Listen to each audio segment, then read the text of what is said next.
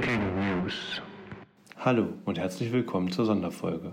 Die Quatsch- und Tratsch-Crew muss spontan in die Spätsommerpause gehen. Damit geht leider einher, die Produktionsarbeiten in Episode 8 zu unterbrechen. Die Arbeiten können voraussichtlich im Laufe des Oktobers 2020 wieder aufgenommen werden.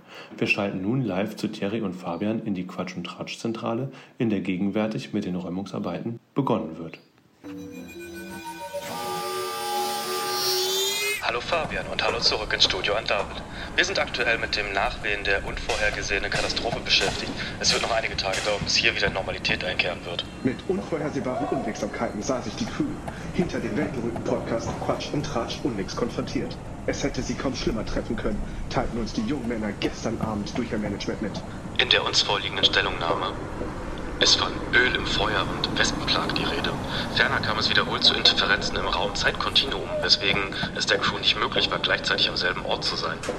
Ich danke euch, Thierry und Fabian. Wie stehen die Prognosen derzeit? Fabian, ist eine Stabilisierung der Situation absehbar?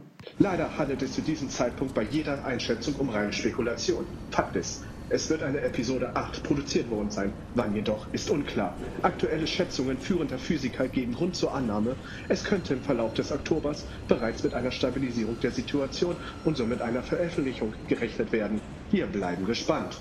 Eine Frage beschäftigt die Zuhörerinnen da draußen vor den Geräten. Thierry, wurde bereits mit den Produktionsarbeiten begonnen und worauf dürfen wir gespannt sein?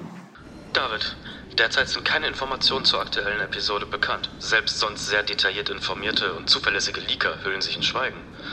Wir halten selbstverständlich alle Interessenten und Interessentinnen auf dem Laufenden und geben damit zurück ins Studio. Vielen Dank an unsere Außenkorrespondenten Thierry und Fabian unter den erschwerten Bedingungen. Ich wünsche einen guten, was auch immer, an Sie da draußen. Bleiben Sie gesund.